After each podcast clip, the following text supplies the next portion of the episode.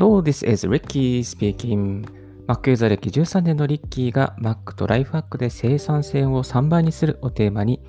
ライフハック関連情報、Apple 製品情報、そしてたまに英語、タイ語学習情報について、Apple Podcast、Spotify、Note など12のプラットフォームに同時配信、リッキーの7分ライフラックラジオを始めていきたいと思います。よろしくお願いいたします。2020年8月17日5時4分の朝の東京から収録してお送りしております。よろしくお願いいたします。今日ですね、ちょっと7分で終わらないと思うんですけども、まったりと放送していきたいと思います。今日お送りするテーマはですね、ラジオを、ポッドキャストを更新し続けるコツ、配信の裏側をお伝えしますについてお送りしていきたいと思います。えこのラジオもですね、コツコツ積み上げまして、少しずつ放送回数も増えてきましたので、ちょっと一息、このラジオを更新し続けるコツ、これからポッドキャスト、ラジオやりたい方になる、え方に参考に、ためになる情報をですね、お送りしていきたいと思います。まずですね、コツは3つあります。え1つ目ですね、ラジオを1日の習慣にしてしまいましょう。まあ、no music, no life というですね、えー、キャッチコピーがありますけども、no radio, no life という感じにですね、もうラジオをすることが1日の当たり前にしちゃうということにすると、ストレスを感じずに毎日続けられます。で毎日更新することで、リスナーが少しずつですね、えー、増えてい、えー、くというメリットがあります。まあ、具体的にはですね、朝起きたら歯磨きをするような感覚で、もう朝起きたらラジオ、えー、サーファーの方は朝起きたらサーフィンっていう感じで、朝起きたらもうラジオを撮るというような、えー、感じですね。まあ、自分のライフスタイルに合わせて、これ朝じゃなくてもいいと思うんですけども、〇〇をしたらラジオを撮る。ラジオを収録するっていうですね、まず収録することが大事なんですけども、えー、そういうふうにですね、習慣化してしまうということが大切です。ちょっとこれ自分の事例で申し訳ないんですけども、リッキーの場合はですね、まず朝活の中で、えー、ラジオを収録しております。朝ですね、朝起きまして、仏壇に水をあげて、歯磨きをして、食洗機のお皿を片付けて、逆立ち60秒して洗面をして、出かける服に着替えて、マックの前に座り、えー、ハッシュタグ朝活、ハッシュタグ今日の積み上げで、ツイートをして、Amazon のアフィリエイト画面を見た後に、ラジオの下書きをして、そしてマイクチェックをしてラジオ収録して、えー、そして収録をし終わったら、アンカー、ヒマラヤ、ノート、スタンド FM でにアップして、ツイッターに宣伝するというような、そんな流れをやっています。まあ、ほぼですね、朝活はですね、もうラジオのために捧げているというような感じなんですけど、大体これで1時間ぐらいで、あの、ラジオですね、プして、おります。はい。まあ、コツはですね、やはり先ほどもお伝えしたように、いつもやる動作の後にラジオ更新を持ってくると一番いいですね。いつもやる動作。歯磨きをしたらラジオをやる。顔を洗ったらラジオをやる。えー、自分だったらツイートをしたらラジオを、えー、下書きを書いて更新するというような感じですね。そういう自分の,、えー、の習慣の中で時間のあるところをですね、探って、そして習慣化してしまう。これが一番いいかなと思います。実はこのアンカー FM をですね、あの、やる前に、コロナが始まった頃に何か新しいことを始めようと思いまして、音声配信を続けてやってみようという挑戦をしました。まあ、このアンカーを始める前ですね、えー、その時はスタンド FM で始めたんですけども、じゃあ自分の中で一日、えー、どういうところに時間があるのかなと思った時に、毎朝あの多摩川のこれまさ橋っていう橋を渡ります。そのこれまさ橋がですね、多摩川一級河川なので結構長いんですね。長いというのは約400メーターから500メーターぐらいありまして、だいたい4、5分歩き終わるにかかるんですけども、あ、4分ぐらいかな。その4分の間だったら時間があるから、その橋を渡って歩いてる間を利用して、音声コンテンツを配信しようというふうに思い立ちまして、えー、スタンド FM で約200回ほどあの音声配信をしておりました。で歩きながらのあのラジオ配信はですね、結構ノイズがあったりとか、雨の日ですね、に結構あの大変なので、収録が大変なので、ちょっと聞きづらいっていうこととか、収録しづらいっていうところから、今その歩きながらの音声配信は、まやっていないんですけれども、でもこのこれまさ橋を歩いている間っていうですね、そういう隙間時間は結構有効だったので、何かこう自分の中で毎日する動作、えー、を利用して、やっていくと習慣化が身につくと思います。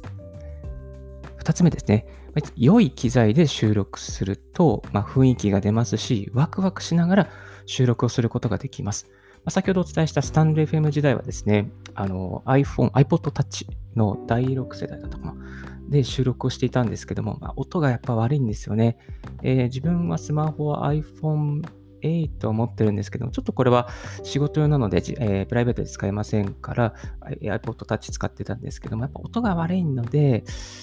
ちょっと微妙でした。ですので、まあ、ブログいろいろ見る中に、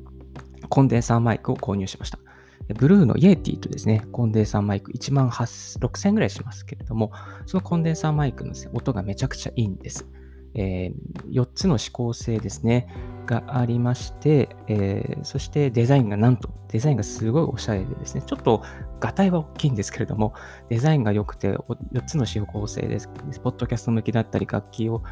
収録する向きのあったりとか、対面式のですね、えー、収録に向いている音の拾い方をしたりとか、えー、そういういろんなやり方がある、えー、コンデンサーマイク、そして USB につないでパソコンに収録できるっていうメリットがあるんですけども、まあ、それをですね、イエティを使い始めましたら、すごく音が良くなりまして、リスネーさんからもですね、めっちゃ変わりましたねっていうですね、高評価のフィードバックをいただきました。で、やっぱ自分の声を聞くのもですね、苦,、えー、苦じゃなくなって、毎回やっぱ収録するのが楽しいんですよね。なので、うん、このマイクをやっぱり思い切っていいマイクにしてみる。えー、ジェイブのですね、ナビゲーターのサッシャさんなんかもですね、あの、オーディオテクニカの、えー、マイク、結構おすすめしていたりとか、あとはマイクを変えることで、まあ、ラジオにも使えますし、あの今流行りのウェブ会議ですね、まあ、Zoom とか Discord とかのウェブ会議の音も良くなっていくっていうメリットがあって、あれ？何最近声すごく綺麗じゃんみたいな感じでですね、あの本当にウェブ会議に参加するのもすごく、えー、楽しくなります。周りの方からのフィードバックが非常にいいので、マイクを変えるだけでも本当になんかこう楽しく、なんですかね、自分の声を届けたいっていう気持ちが上がってきます。それだけノイズが減りますし、あの、いいですね。そして、ラジオ DJ っぽい雰囲気作りもですね、できていくので、ぜひぜひ、イエティのコンデンサーマイク、ちょっとリンク貼っておきますので、あの、興味ある方は見ていただければなと思います。はい。で、このイエティのコンデンサーマイクですね、もう本当にあの鳥の音とか、あとですね、えー、デスクに置いておくと、本当に PC のファンも拾っちゃうぐらいですね、こう、音がいいんです。音がいいっていうか、音が集音の能力がいいので、非常に便利です。はい。ぜひおすすめの、あれですね。あと、その雰囲気作りという点で、まあ、この、最初はこうデスクに置いていたんですけども、あの、点釣りですね。点釣りっていうか、こう、アームで、えー、吊るすようにしています。えあマイクスタンドアームとポップガードですね。このマイクの前にこの丸いこうあの網みたいなやつがあると思うんですけども、そのポップガードをつけるとですね、こうパパの音っていうかですね、あのこう空気がパッパってこうあの飛ぶような音がですね、こう和らげる和らげられるというメリットがあります。このマイクスタンドアームとポップガードをつけて、そして配信してますけども、これがもう本当に、あの、なんですいきなり自分の家がスタジオになったみたいな感じでですね、えー、すごく雰囲気作りと、何ですかね、あの、気に入っています。はい。ぜひこのイエティのマイクとマイクアーム、そしてポップガード3点セットは非常におすすめですので、ぜひこれから本気でポッドキャストやっていきたいとか、ラジオやっていきたいという方、あの、チェックしてみていただきたいなと思います。はい。3つ目、やっぱりご褒美を作るっていうことですね。ご褒美を作る。ラジオを更新したら何かご褒美があるっていう、これは非常になんか人間としてですね、こう、あ、モチベーションが上がりますね。ちょっと自分話で本当に申し訳ないんですけども、最近ですね、朝だけコーヒー一杯を飲むというライフスタイルをしています。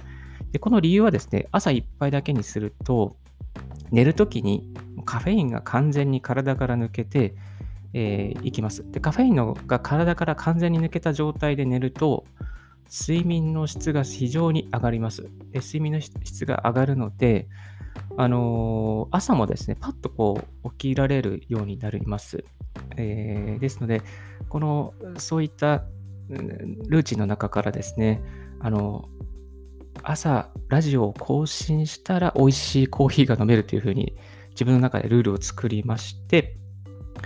そしてこの後朝活をしたらですね、美味しいコーヒーが、ま、実は待ってる、あの、ラジオ更新したら待ってるんですけども、その美味しいコーヒーを飲めるっていうですね、そういうこうご褒美が目の前にあるだけでやっぱりやる気が上がりますね。なんかこういうやっぱり仕組み作り、えー、ご褒美を自分の中で作って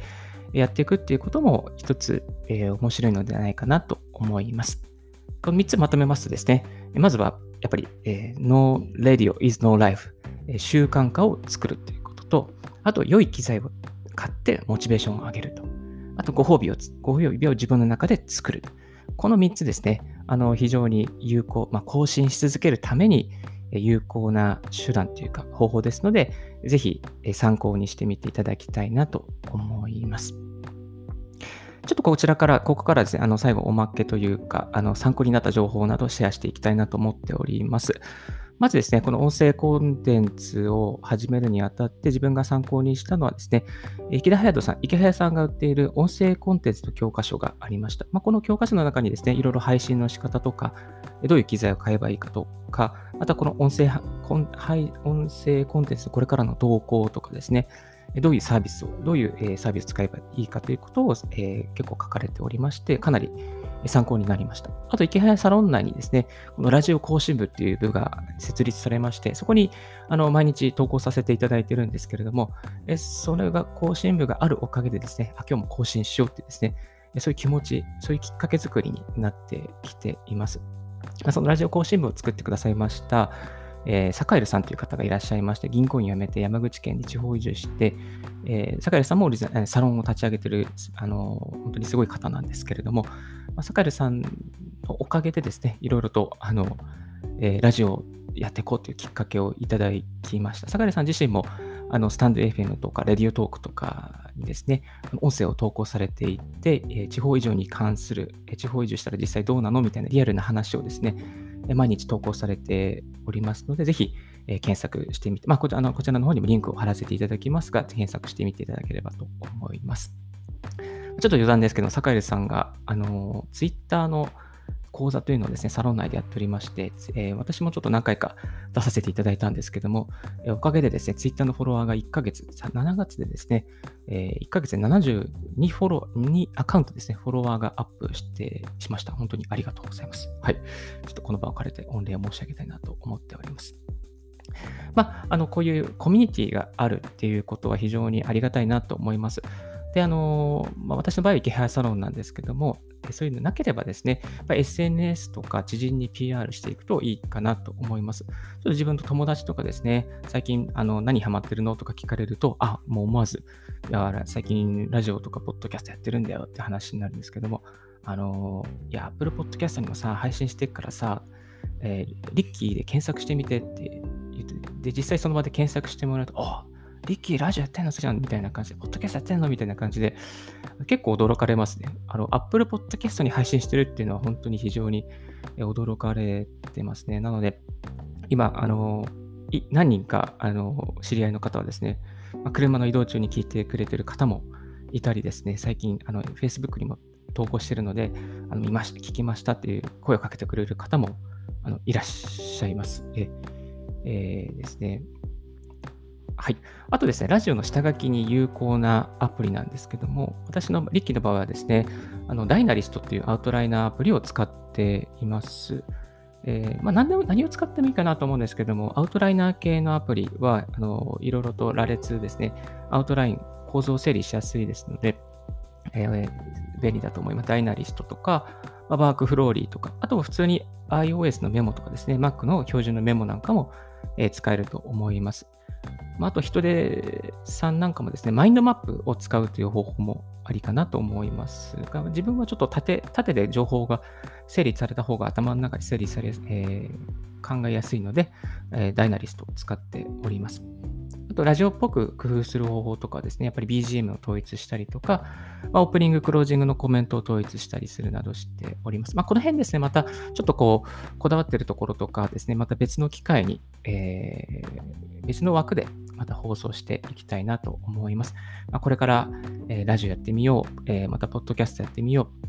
う、ヒマラヤやノートや、えー、 REC.とか、また Radiotalk とかでちょっとこれからやってみたいなという思う方をですね、後押ししていくようなコンテンツをこれからも配信していきますので、まあ、参考になったなと思う方はですね、ぜひ、ポッドキャストの購読、またブログやツイッターの方からもコメントいただければと思います。リッキーブログ、ツイッター、ほぼ毎日更新しております。リッキーさん、ぜひ、またこういうことを教えてください。こういうことをあのやってみたんですけど、とか、えー、こういうサービスどうですかとか、いろいろコメント、また質問とかありましたら、えー、ご連絡いただければと、えー、思います。ぜひそういうのに答えして、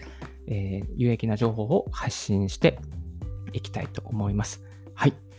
え今日はですね、ちょっと長くなってしまったんですけども、ラジオを更新し続けるコツ、配信の裏側をお伝えしますについて、お送りしてまいりました。通常7分で終わるところ、今ちょっと15分経ってしまっているので、ちょっと今日はこの辺で終わらせていただきたいと思います。はい、今日もありがとうございました。Thank you very much for tuning in Ricky's Radio on Podcast. This Ricky's Radio is brought to you by ブロガーのリッキーがお送りいたしました。Have a, have a wonderful and fruitful day. Bye.